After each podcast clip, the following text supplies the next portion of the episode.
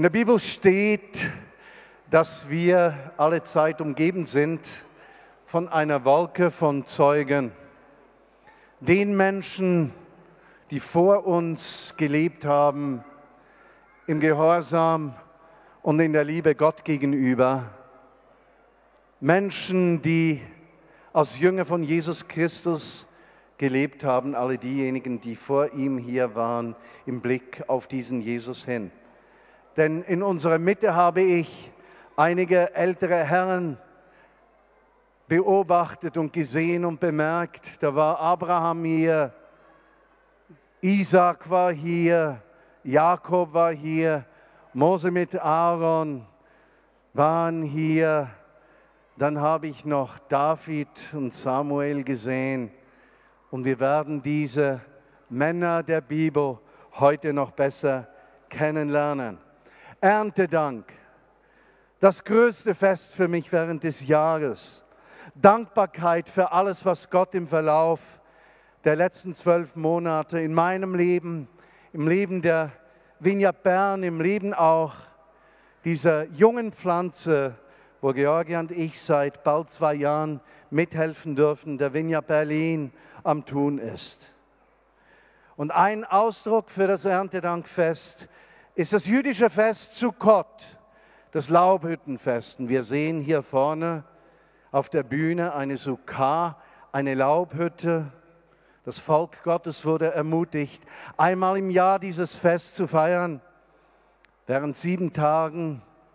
Und jeweils an jedem Tag einer dieser Personen, eben Abraham, Isaak, Jakob, Josef, Mose, Aaron und David einzuladen, sich daran zu erinnern, dass sie nicht die Ersten sind, die mit Gott gelebt haben.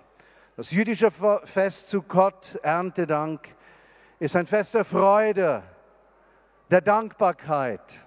Deshalb werden wir heute auch einige Geschichten hören von einer Dankbar, einer Bar des Dankes. Es ist das Fest der Obst- und Weinernte.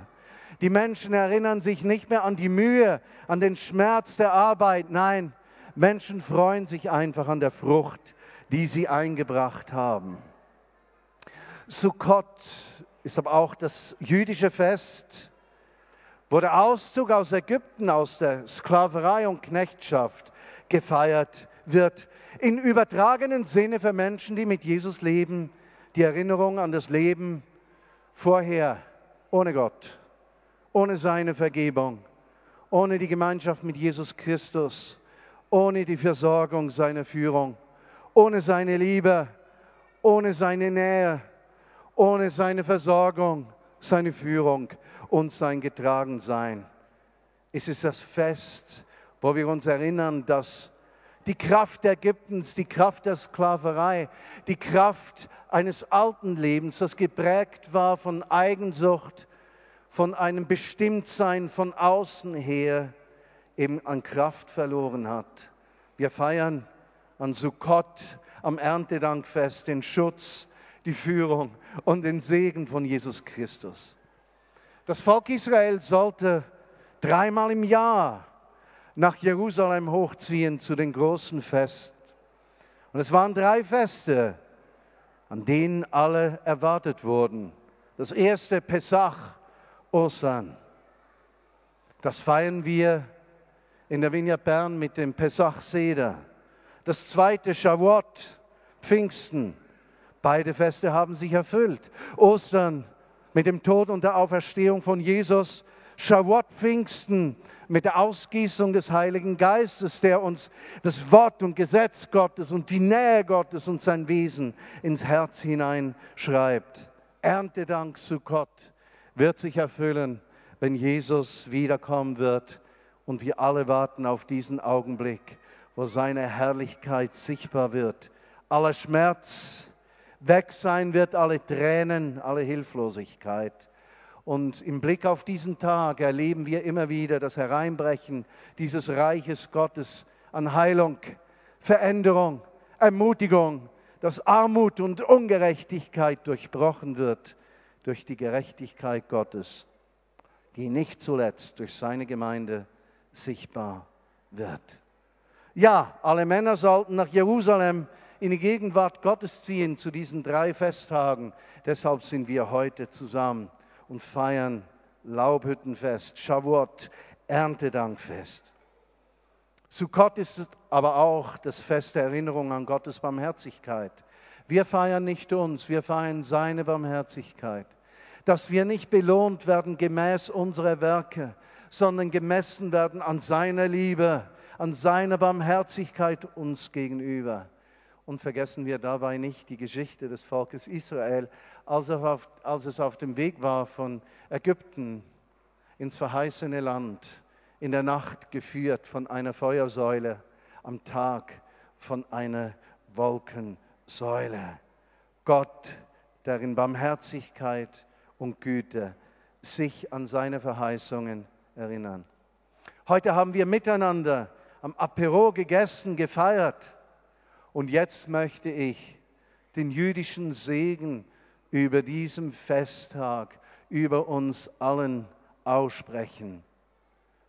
Baruch atah Eloheinu, melech haolam asher kideshanu, mitzvotav vetzivanu leshef bazuka.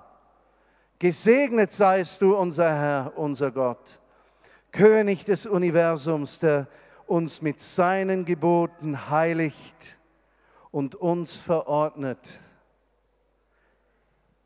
in die Sukkah zu sitzen, in die Laubhütte der Erinnerung. Wir sind ausgezogen aus der Knechtschaft, unterwegs in das verheißene Land, wo Jesus sichtbar als König unter uns sein wird. Und lasst uns diesem Gott einen Herzensapplaus geben und sagen, wir folgen dir nach, wir beten dich an. Jesus, wir verherrlichen dich. Du bist unser Gott. Baruch atah Adonai Eloheinu, melech haolam asher kidishanu, mitzvotav vetzivanu leshef basukah. Wir bezeugen deine Barmherzigkeit. Wir bezeugen deine Liebe. Wir bezeugen deine Nähe. Wir bezeugen deine Versorgung. Wir bezeugen, dass du unser Leben verändert hast. Wir bezeugen, dass du liebst. Und dieses Laubhüttenfest ist eine einzige God-Story. Sie erzählt die Güte Gottes ein Fest der Dankbarkeit. Und diese Dankbarkeit feiern wir heute zusammen.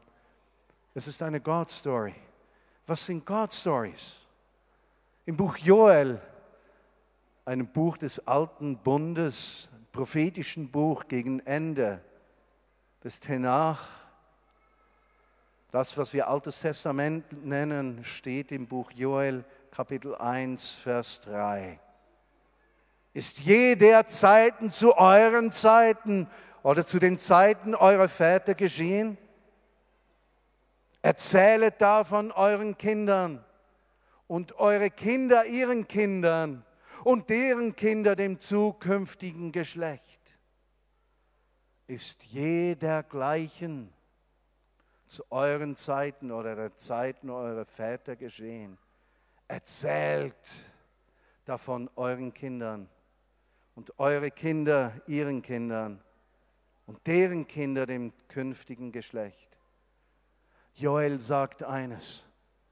Unsere Aufgabe ist es, die God Stories, die Geschichte Gottes mit den Menschen, die sich offenbart in Zehntausenden von persönlichen Geschichten. Erzählt das weiter.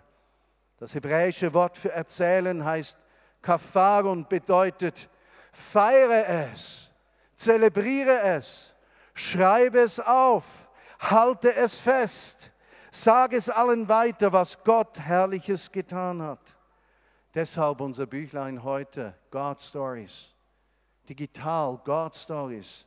Sicherlich auch auf dem Podcast werden wir God Stories schalten. Erzählt es den Kindern. Im Hebräischen das Wort Ben, was nicht nur ein Kind heißt, sondern euren Söhnen im weitesten Sinne, den Nationen, den Völkern, allen Menschen. Er schrieb den Künftigen, Acher, den Fremden, den Kommenden, allen erzählt es. Geschlechtern, sagt er, Zeitaltern, Generationen, erzählt die Geschichten Gottes allen Menschen. God Stories. Wir werden viele davon hören. Du selbst hast viele erlebt.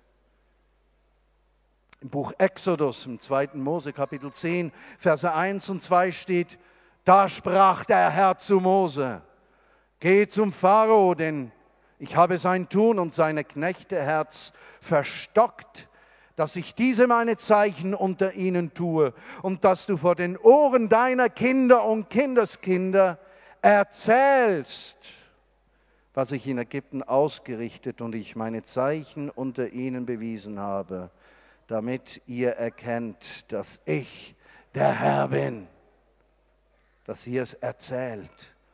Psalm 78 lesen wir die Ermutigung des Psalmisten, ist von Asaf, der sagt, höre mein Volk meine Lehre, neigt eure Ohren zu dem Reden meines Mundes.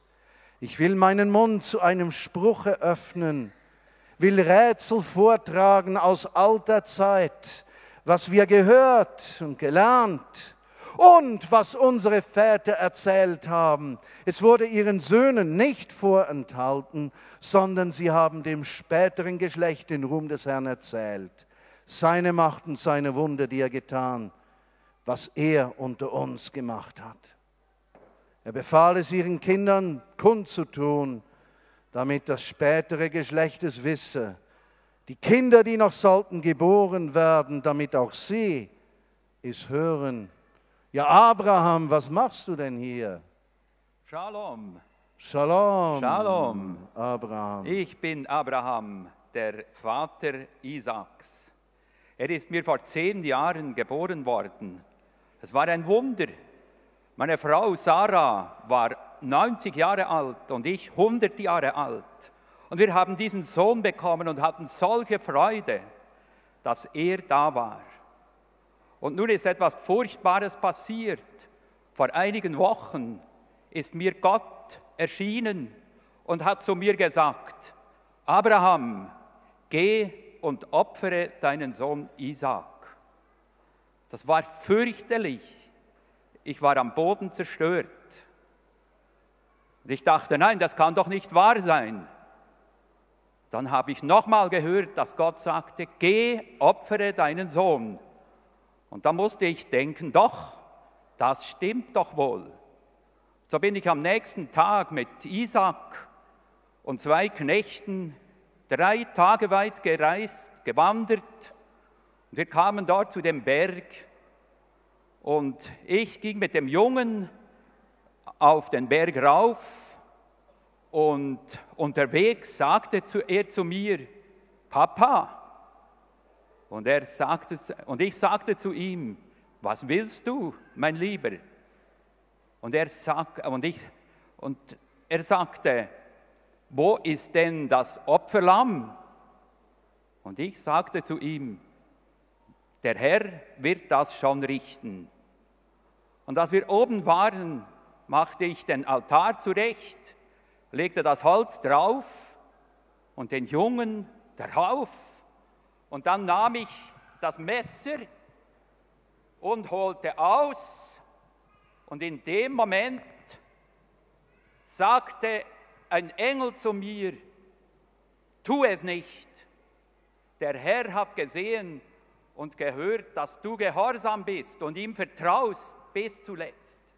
Leg das Messer weg.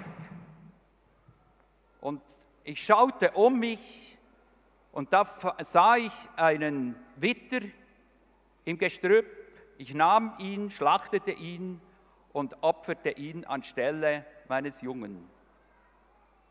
Und dort habe ich den Herr, dem Herrn, bin ich dem Herrn begegnet. Er hat mich befreit aus dieser furchtbaren Not, in, die ich, in der ich gewesen war. Dort ha, habe ich dem Herrn gedankt und bin ihm wirklich begegnet. Abraham, was für eine God-Story, was für eine Gottesgeschichte. Wir sind geehrt, Abraham, dass du heute mit uns zusammen feierst. Herzlichen Dank. Aber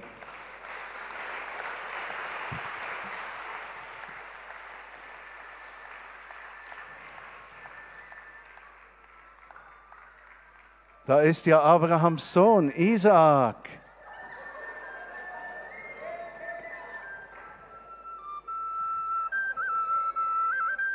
Ihr könnt mir gratulieren. Mir, Isaak, dem Sohn Abrahams. Meine Frau Rebekka und ich haben heute Zwillinge bekommen. Gratuliere, Isaak. Wie heißen die zwei denn? Jakob und Esau. Jakob und Ja. Esau. Wir haben 20 Jahre warten müssen. Wir haben gebetet und jetzt hat sie die Buben bekommen. Ich bin so glücklich. Aber halt, ich muss euch noch erzählen, wie ich zu Rebekka gekommen bin. Als ich 40 Jahre alt war, hatte ich immer noch keine Frau. Und ich dachte, mich will keine. Es gibt niemand, der mich will. Ich war so niedergeschlagen und ihr habt ja gehört, als Kind bin ich fast ums Leben gekommen. Diese schwere Bürde habe ich auch mit mir getragen.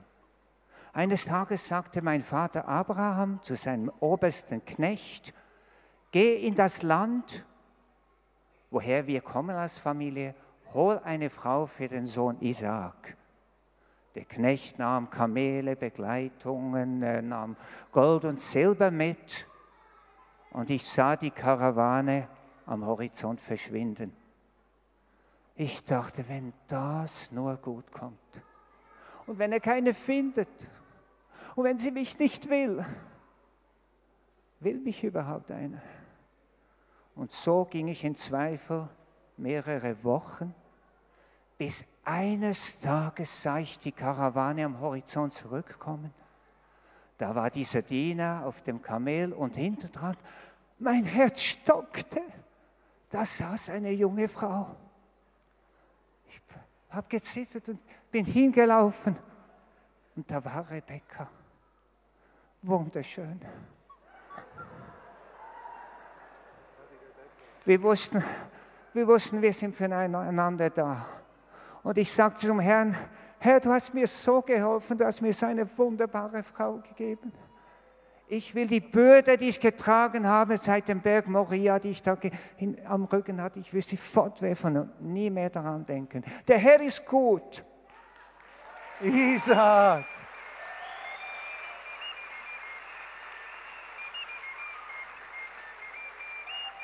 Hallo, mein Name ist Jakob. du bist Jakob. Jakob. Das war dein Vater Isaak Ja, und dein genau. Großvater Abraham. Ja, was ist denn deine God-Story? Mein Name heißt eigentlich der Hinterlistige, Nein. der Trickreiche. Schon im Bauch meiner Mutter habe ich gekämpft. Ich habe gekämpft mit meinem Bruder und später habe ich ihn ausgetrickst. Ich habe sein Erstgeburtsrecht übernommen und musste das weitersuchen. Ich bin durch die Wüste, durch die Steppen gegangen zu meinem Onkel und habe dort äh, für meine Frau arbeiten können. Sieben Jahre, Jahre musste ich arbeiten.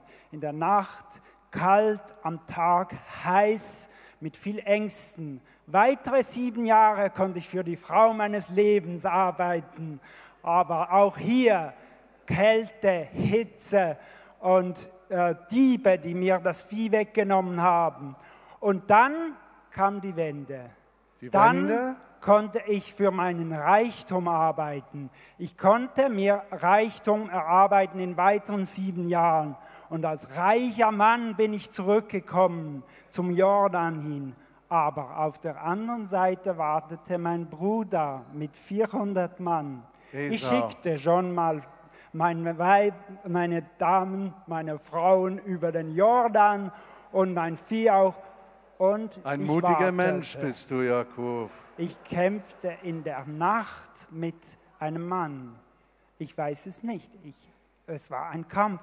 Ein es Mann. war ein Kampf auf Leben und Tod. Ich habe gemerkt gegen den Morgen, ich kämpfe nicht mit Menschen. Ich kämpfe mit Gott. Mit Gott. Ich kann es nicht erklären. Es ist ein Kampf mit Gott gewesen. Ich habe mir äh, die Frechheit herausgenommen zu sagen, ich lass dich nicht, du segnest mich denn. Und was hat er gesagt? Und gesagt, er hat mein Leben verändert. Seitdem ist mein Leben anders. Vorher war Angst, vorher war Kälte, vorher war Unsicherheit. Und nachher, ich muss das mit euren Worten sagen, es ist wie auf der Autobahn. Du fährst. Ihr versteht es sonst nicht. Vor dir Panzer, so groß, so breit wie die Autobahnstreifen. Hinter dir, du schaust zurück, wieder Panzer, so groß wie der Autobahnstreifen. So sicher ist, bin ich seither gewesen. Man hat alles gemacht, um meine Söhne zu töten, um uns auszutilgen, um uns vom Planeten wegzuholen. Und wir sind groß geworden wie Sand am Meer. Und das habe ich noch erleben können. Das ist das, was ich gesehen habe. Deshalb sagt man dir Israel, Gottes genau. Kämpfer. Ich habe einen neuen Namen bekommen. Israel heiße ich nun. Vielen Dank, Jakob. Wir sind geehrt.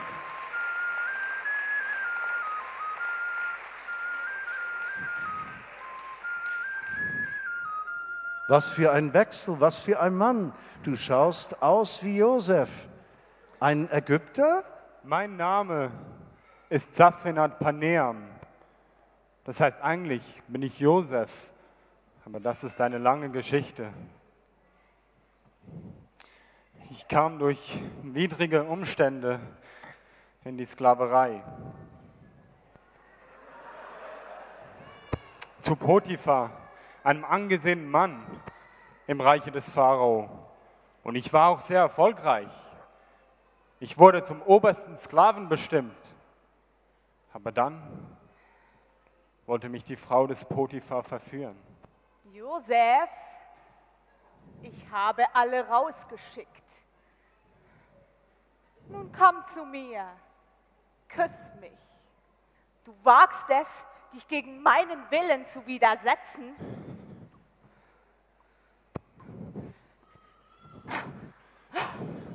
Ich glaub das nicht.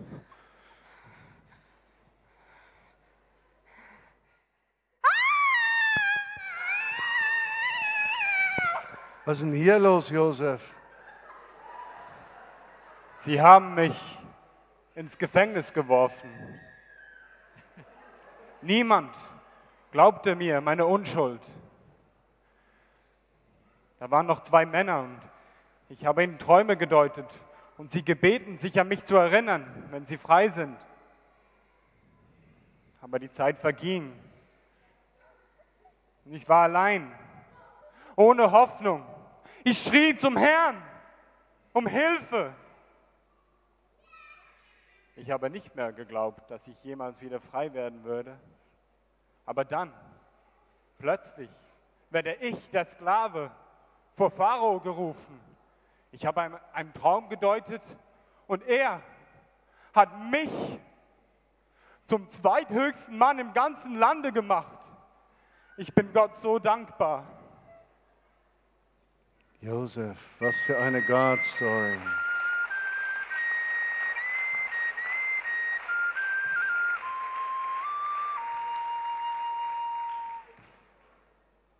Da kommt doch unser Vater Mose. Sprich nur, Mose, die werden dich schon hören.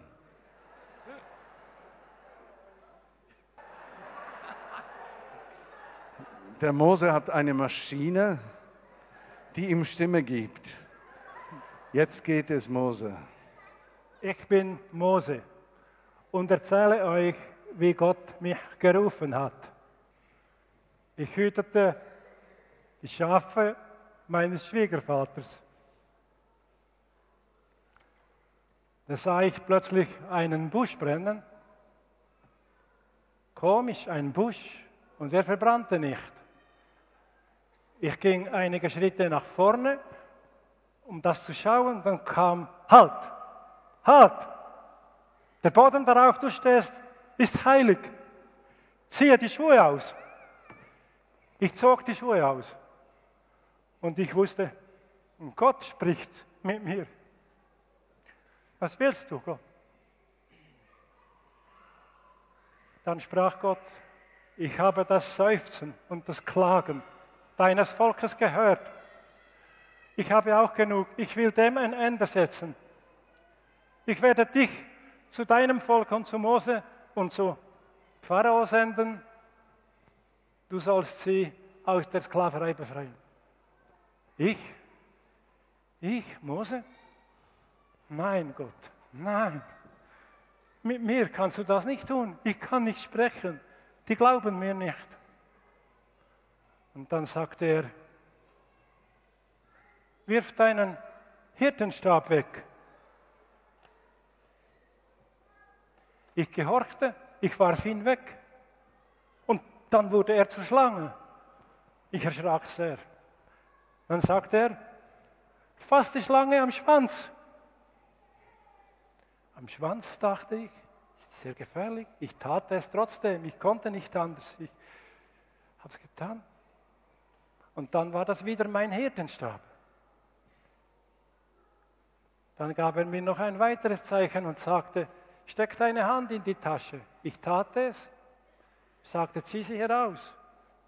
Dann war sie schneeweiß, aussätzig, unrein, verstoßen bin ich. Er sagt, steck sie noch mal rein. Ich tat es wieder, zog sie wieder raus. Welch ein Wunder, die Hand war wieder gesund. Völlig normal. Dann hat er noch gesagt, nimm Wasser, gieß es auf das Feld. Ich tat es, es wurde zu Blut. Und dann spürte ich, er meint es ernst. Er will mich senden. Gott, ich kann das nicht, ich kann nicht sprechen, die glauben mir nicht und der Pharao wird mich abweisen. Nimm einen anderen, schick einen an, ich kann das nicht. Und dann kam wieder die Stimme aus dem Busch. Ich wusste, dass du das nicht willst, aber ich habe Aaron bestellt. Aaron wird kommen und er kann für dich sprechen. Ihr zwei werdet das tun. Aaron? Aaron, du bist schon da.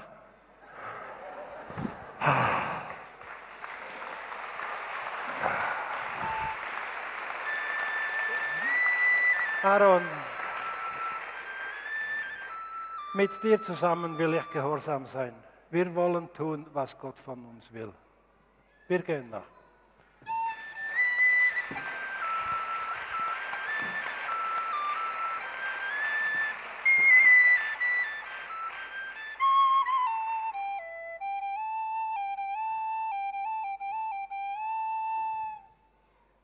Ja, was geschieht denn hier?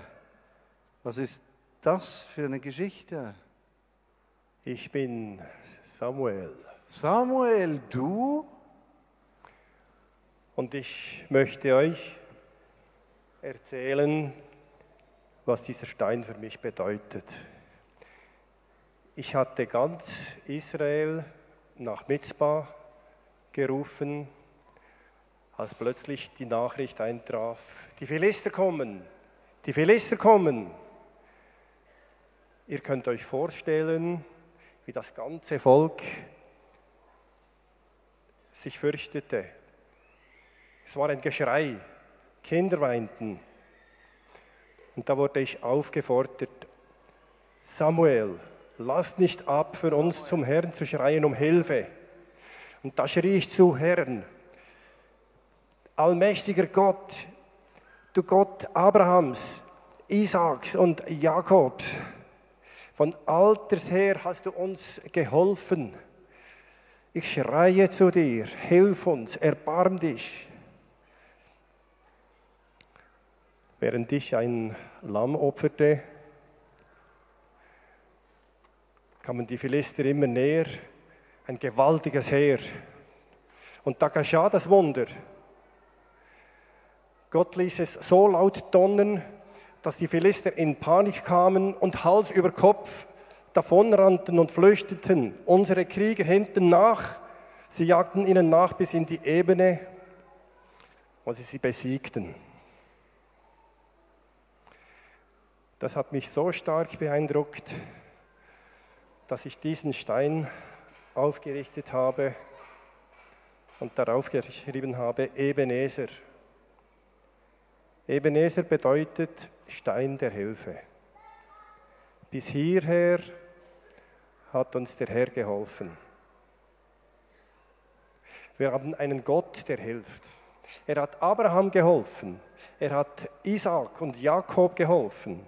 Er hat unserem Volk geholfen beim Durchgang durchs Schilfmeer.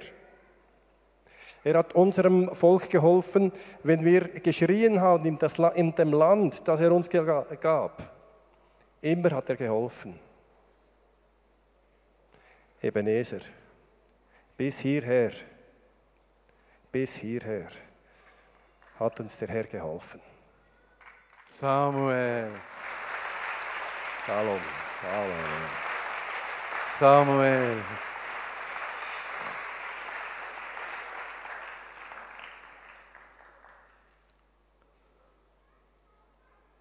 Da war doch noch einer in der Hütte. David, weshalb Wieso? diese Eile? Warum? Wieso, Gott? Ich habe dir vertraut. Und jetzt geht es mir so schlecht.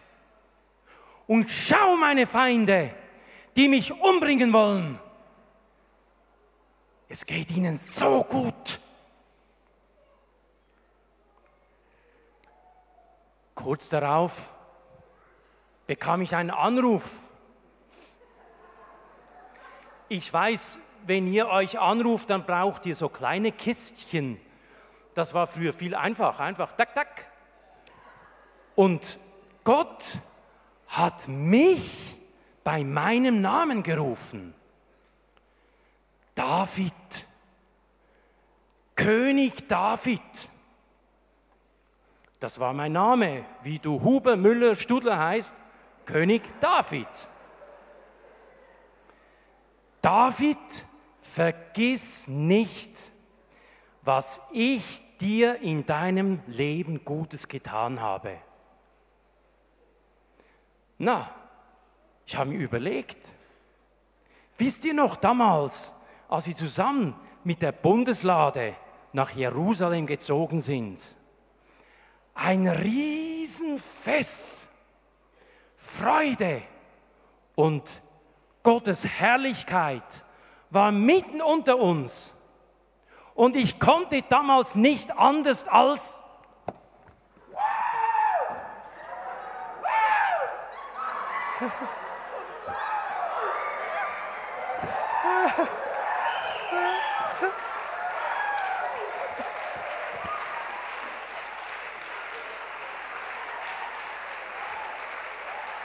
Wieso? Wieso tanzt du nicht mit? Bist du nicht fröhlich? Ja, ich bin ja ganz überrascht, König David.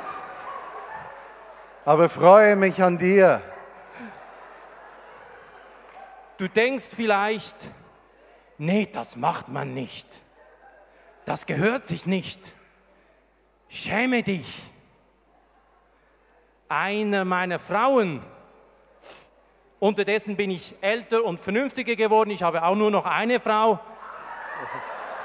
Eine meiner Frauen hat mir in Jerusalem gesagt, schäme dich, David. Als König machst du nicht so etwas. Und sie blieb kinderlos. Und darum will ich mein Leben lang meinem Gott singen und nicht vergessen, was er mir Gutes getan hat. In schlechten und in guten Zeiten.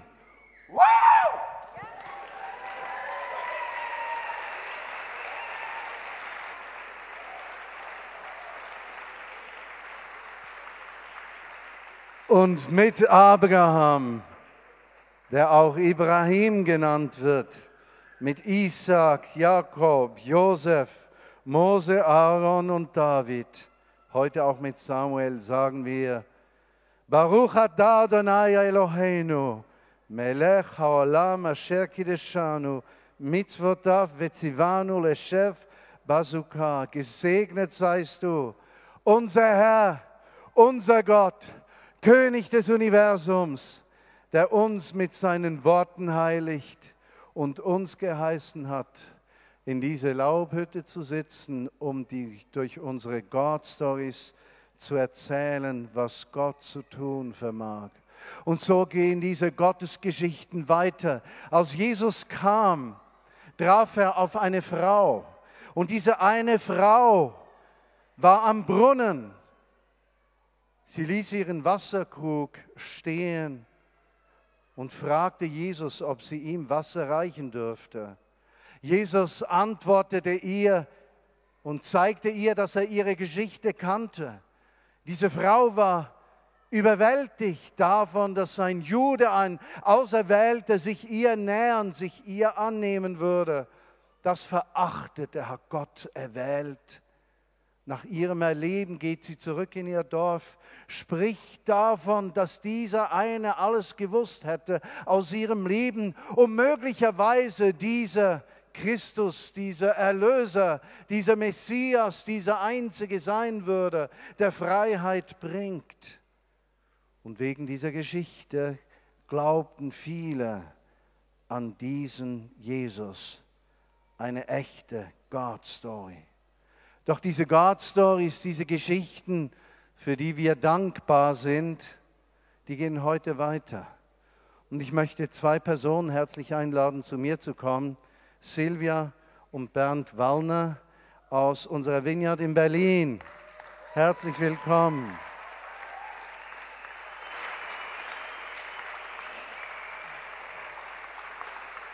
Und ich möchte dazu auch unseren Leiter der Vineyard Berlin in Köpenick einladen, nach vorne zu kommen, ist heute hier mit seiner Frau. Bitte dich, Matthias, dass du auch gleich zu uns stößt und zu uns kommst. Hallo. Bei dieser Gelegenheit will ich sagen, äh, Bernd, bevor wir irgendeine Frage nehmen, was haben wir gestern vom Bären gesagt? Der Berliner Bär und der Berner Bär, Sie? Das weiß nur, dass wir gesagt haben, wenn Ja. heute Abend steppt hier der Bär. Heute Abend steppt hier der Bär, genau. Weshalb Bern hat das Stadtzeichen den Bären, auch Berlin. Weil das mit einem Bär zu tun hat, der Berliner Bär und der Berner Bär, weiter haben sich heute hier vereinigt. Und ich freue mich riesig, dass wir, ihr als Vineyard Bern, dass wir nach Berlin schauen dürfen, der Hauptstadt Deutschlands, eine Stadt, die von der Geschichte gebeutelt ist, die ein Ort des Schreckens war zu einer Zeit, zu einem Ort des Lebens wird heute, dass ihr als Vineyard Bern euch verschenkt, dass Menschen wie du, Bernd und Silvia, diesen Jesus kennenlernen dürfen. Nun, du bist einigen Menschen begegnet heute, die haben gesagt, deine Geschichte kenne ich zum Teil. Einige dieser Geschichten, Silvia und Bernd, habe ich erzählt. Äh, aber zuerst, Bernd, wie, wie bist du aufgewachsen?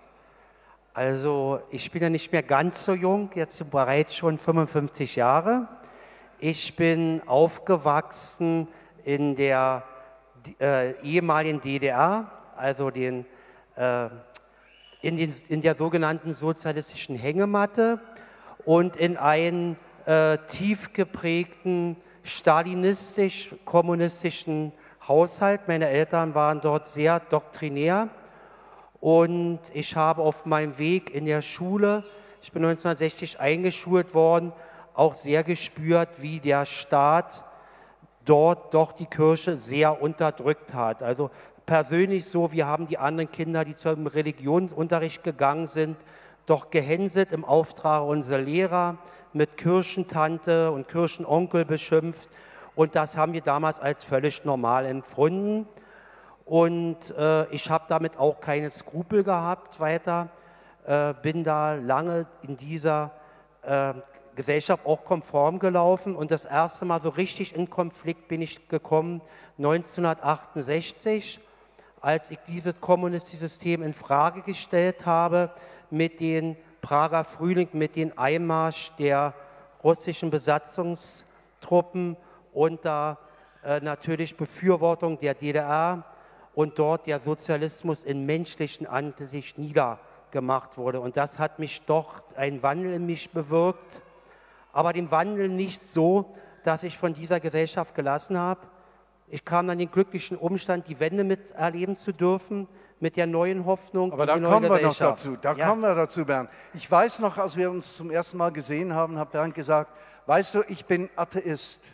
Und im Grunde genommen war das gar nichts Erstaunliches, denn du bist im Atheismus aufgewachsen und das war doch ein, ein, ein Weg, überhaupt durchzudringen, Jesus kennenzulernen. Aber Silvia, wie kamst du zum Glauben an ja, Jesus ich, eigentlich Christus? kam ich zum ersten Mal zum Glauben ähm, durch unseren Nachbar Matthias Bayer. Der hat zwei Etagen über uns gewohnt in unserer Mietswohnung. Und eigentlich ähm, hat er uns einfach mal angesprochen, ähm, ob wir mal an so einem Gottesdienst teilnehmen. Da habe ich dann dich das erste Mal kennengelernt und ich war so begeistert von den ganzen Leuten, die sahen irgendwie ganz anders, ja, die tickten irgendwie nicht. Ich dachte, was sind das für Leute? Die sind so anders, so warmherzig, ja, so voller Herzlichkeit und irgendwie dachte ich, Mann, ich konnte es irgendwie gar nicht fassen. Ich war so von dem, ähm, wo wir das erste Mal in dieser Kirche da waren, in Köpenick, war von deinem Gebet so begeistert und irgendwo hat es bei mir auch irgendwie innerlich so äh, herzlich aufgenommen. Ja, irgendwie hat es Klick gemacht und ich wollte einfach mehr von diesem Glauben erfahren. Dann kam es einfach im nächsten Jahr, also diesen Jahres, im Februar haben wir diesen Alpha-Kurs besucht ähm, bei Matthias Kascher in Köpenick und dann bin ich Schritt für Schritt halt in diesen Glauben näher gekommen und Mai, seit Mai 2008 bin ich Christ.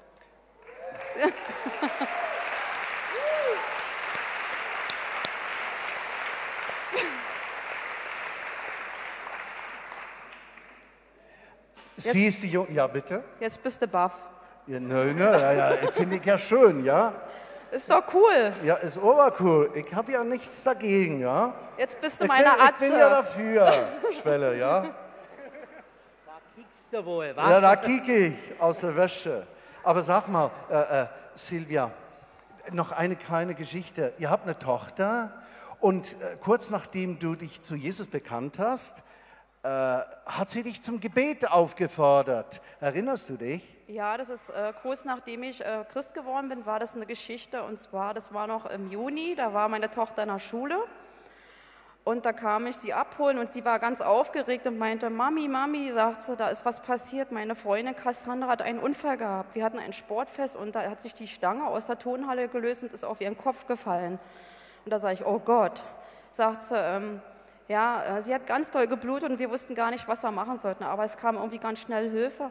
Du musst für sie beten. Dann inmitten in der Straßenbahn von Berlin sagt sie, du musst jetzt für meine Freundin beten. Und dann haben wir das einfach gemacht. Und du hast da in der Straßenbahn gebetet? Ja, vor allem. Ähm, ja, ich habe einfach meine Tochter auf den Schoß genommen und dann haben wir einfach so innerlich gebetet, ja. Und die Leute haben ein bisschen dumm geguckt, weil sie das gesagt hat.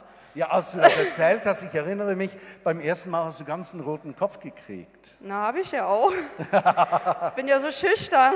Ja, klar doch. Hey, Atze, sag mal, Atze heißt du so viel wie Bruder, ne? Ja, Atze. Wir machen aus mir noch einen richtigen Berliner, hast Atze du gesagt. oder ne? Keule, das kann Keule, man auch genau. sagen. Und, Und die, die, Schwester? Die Schwestern sind die sogenannten Schwellen. Also das, das ist die Schwelle. Die ne? Sylvia ist deine Kirchenschwelle. Meine Kirchenschwelle, genau. äh, sag mal, Bernd, äh, du, du, hast das schon schön erzählt. Was ist denn der Unterschied zwischen einem Christen und einem Nichtchristen. Du, du hast das in deiner ganzen Geschichte so, so irgendwie erlebt und auch dem Worte gegeben. Ja, also ähm, was dort unterscheidet, das muss ich da ansetzen, was Silver gesagt haben, wo wir dort damals in der Pfarrkirche waren, erstmal nachdem uns Matthias Familie Bayer eingeladen hat. Und wir waren es ein wunderschönen Abend und die äh, Matthias Karscher, Jochen Hackstein, die waren alle so freundlich, nett zu uns. Und ich habe immer zu Silva gesagt, pass mal auf, wenn wir das nächste Mal hingehen, da ist bestimmt ein Haken dran und irgendwas kommt doch noch hier. Und da waren wir das zweite Mal da, da waren wir das dritte Mal da und die waren noch genauso wie beim ersten Mal. Und das hat uns doch äh, so ein Erstaunen gesetzt, weil wir immer gewohnt waren, irgendwie kommt ein Antrag, irgendwie kommt ein Obolus, irgendwie kommt ein Beitrag und die kamen nicht und die haben uns immer wieder gefragt, was sind eure Probleme, haben mit ihrer Herzlichkeit uns immer wieder überrascht und haben gesagt, ja, die, die leben ja wirklich so, bei denen stimmt ja Wort und Tat überein. Die reden nicht ja, die sind einfach so. Was ist an diesen Menschen so Besonderes? Und da habe ich gesagt, das muss was Besonderes sein. Und das hat mich so fasziniert über den langen Zeitraum Alpha-Kurs, dass ich gesagt habe, den möchte ich folgen, so möchte ich auch sein. Und dann hat ja der Martin schon bestimmt mehrmals in der, Beten, äh, hier in der Predigt angedeutet, habe ich dann am 3. Oktober, am Tag der deutschen Einheit, äh, diesen Schritt mit zwei mir liebe Personen äh, getan. Und seit 3. Oktober bin ich jetzt mit Jesus. Und ich muss sagen, seit diesem Tag verspüre ich eine Energie in mir, die ich vorher nicht äh, für möglich gehalten habe. Und ist äh, wie ein Jungbrunnen ist in mir drin. Also als, als ob ich neu geboren bin. Ja? Und das ist so ein gewaltiges Gefühl, so eine Kraft in einen zu spüren. Ja, und da muss ich sagen, wenn er heute da ist, Gero, jetzt kannst du deine weihnachtlichen Glocken läuten lassen. Der Bernd ist auch dabei. Das kann ich nur zu sagen.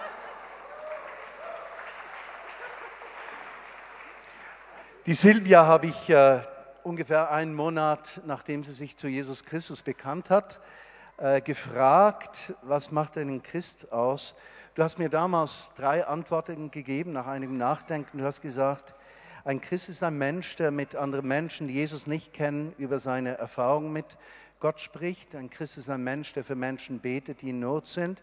Und ein Christ ist ein Mensch, der sein Haben gut mit den Armen, mit anderen teilt. Nun, das hast du vor drei Monaten gesagt stimmt, ungefähr. Ja. Äh, was würdest du heute sagen? Das Gleiche, ich stehe noch immer dazu. Das ist das, was für dich ein Christ ja, ist. Vor allem äh, kranke Leute helfen. Vor allem, ähm, es gibt ja auch viele arme Leute in Berlin und alte, gebrechliche, kranke Leute. Und da möchte ich einfach irgendwie die Leute unterstützen.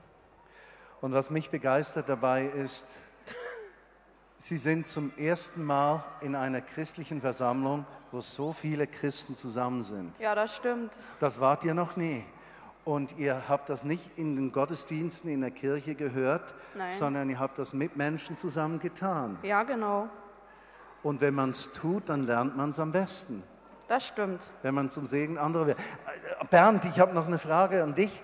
Also vor deinem Bekenntnis zu Jesus Christus, das du ja sinnigerweise auf den 3. Oktober gelegt hast, ja, man kann darüber denken, wie man will, aber du hast das so gemacht und das war gut so.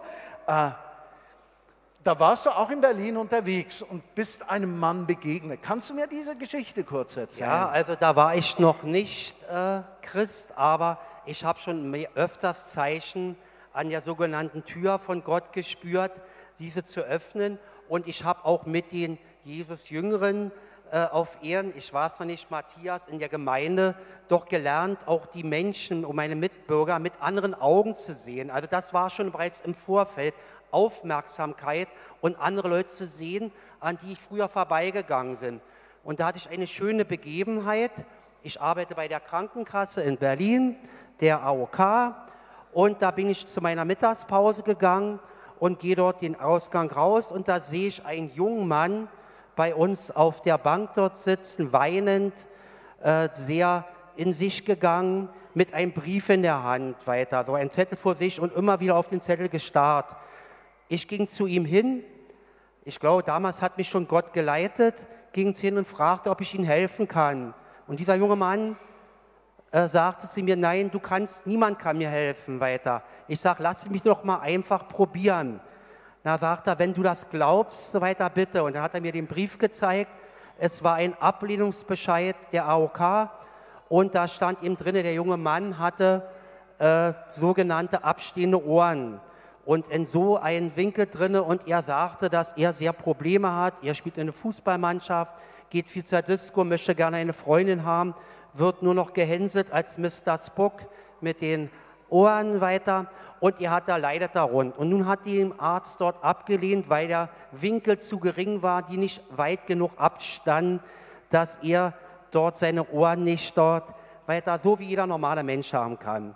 Und irgendwie habe ich dann gesagt, diesem jungen Mann muss man wenigstens versuchen zu helfen.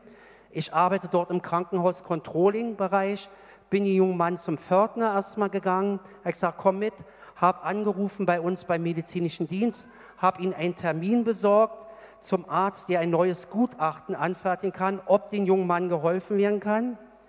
Der junge Mann ist dorthin gegangen dann, nach ein äh, paar Tagen zu dem Arzt hin. Und eines Tages erhielt ich dann den Anruf von diesem Arzt. Und er sagt, er ruft im äh, Auftrag dieses jungen Manns, Tobias heißt er, 21 Jahre. Und er hat ein schlechtes Gefühl, dort ein positives Gutachten auszusprechen in Richtung OP. Und äh, ich sage, haben Sie nicht schon was gesagt? Nein, er hat noch nichts gesagt. Und da sagte ich, wissen Sie, ich habe jetzt zwei Möglichkeiten. Ich spreche Ihnen einmal als Krankenhauskontroller aus reiner äh, ökonomischer Sicht und einmal als Mensch, als Christ.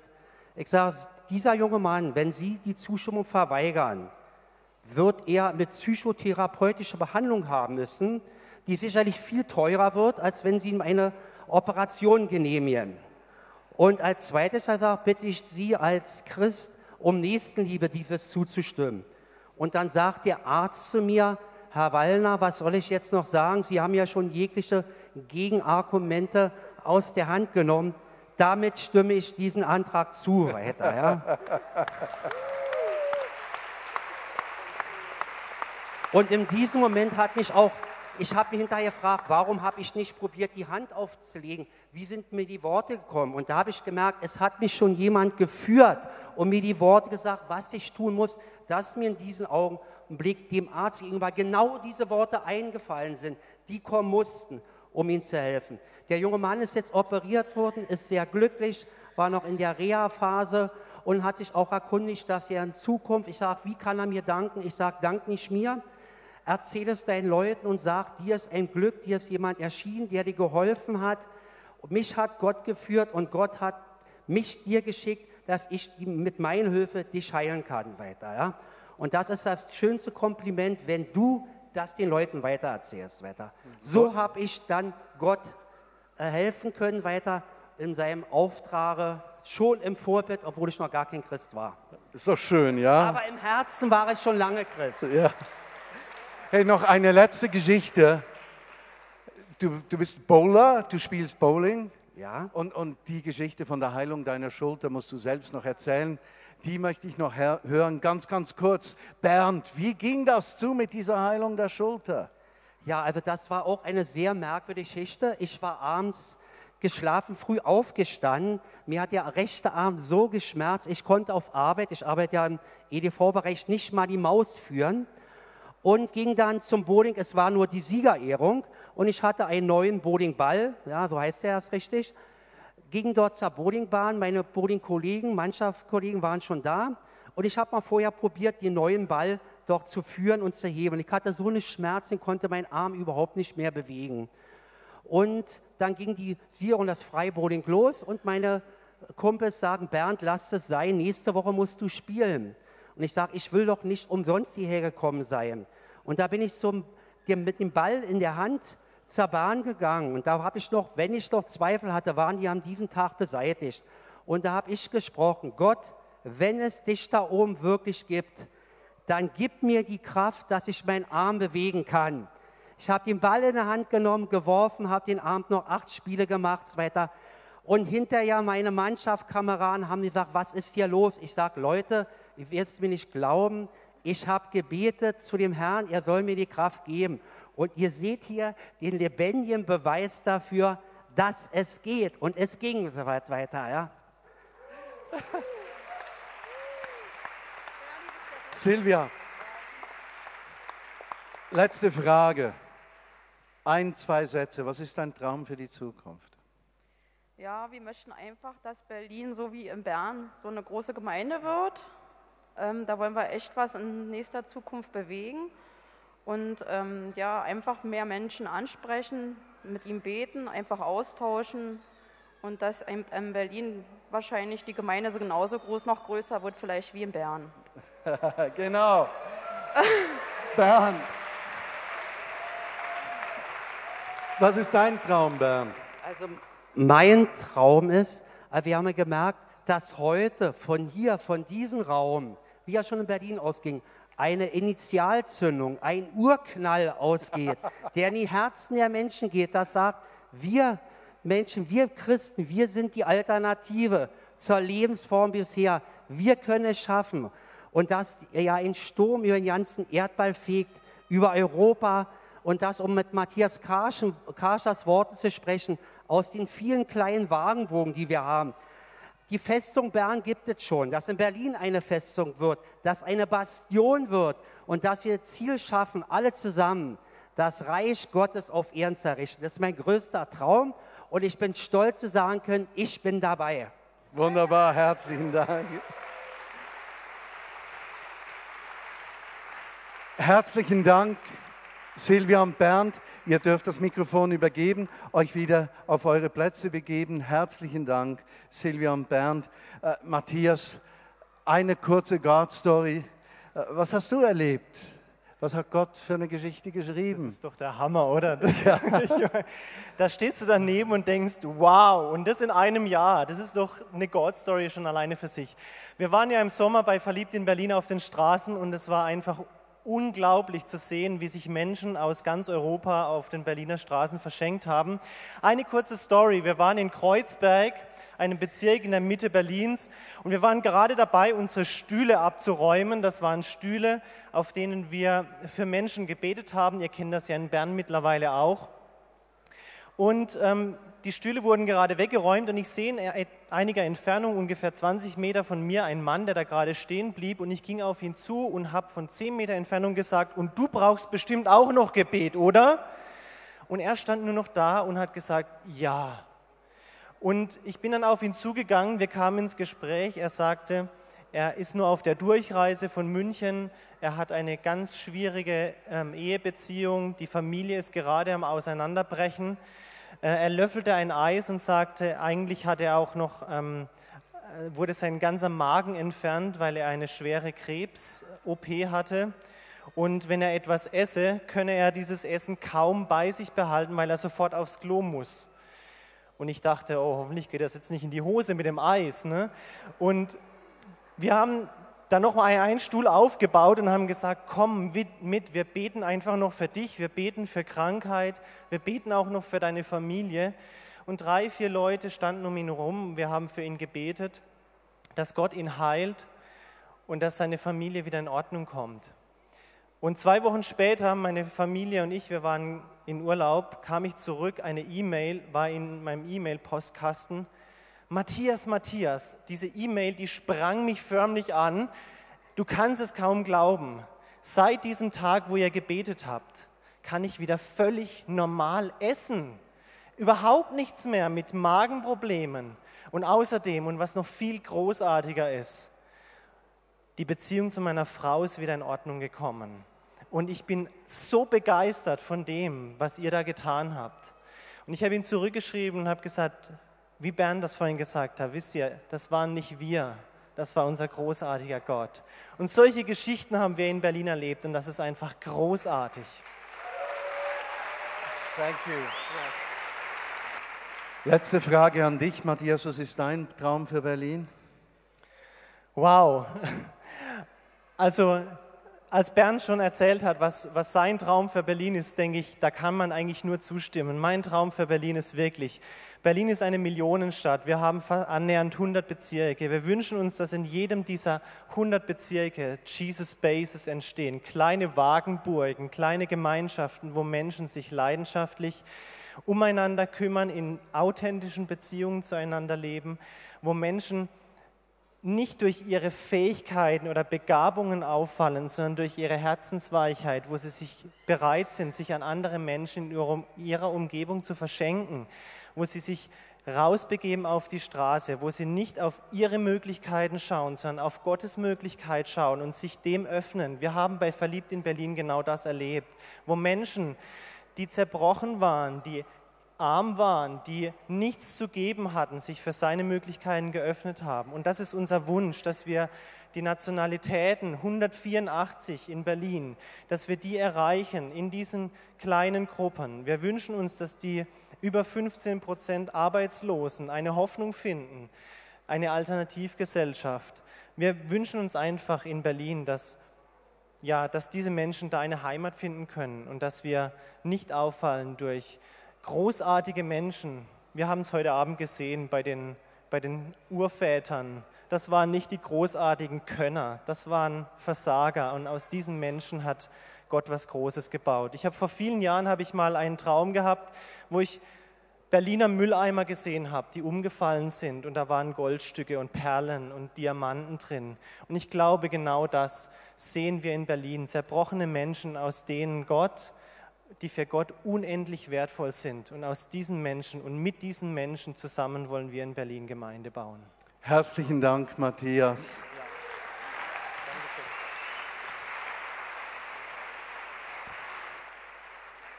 God Stories geschehen nicht nur in Berlin, die geschehen hier bei uns in Bern. Und äh, wir hören zuerst eine God Story vom letzten Samstag, die mich echt beeindruckt hat. Marius.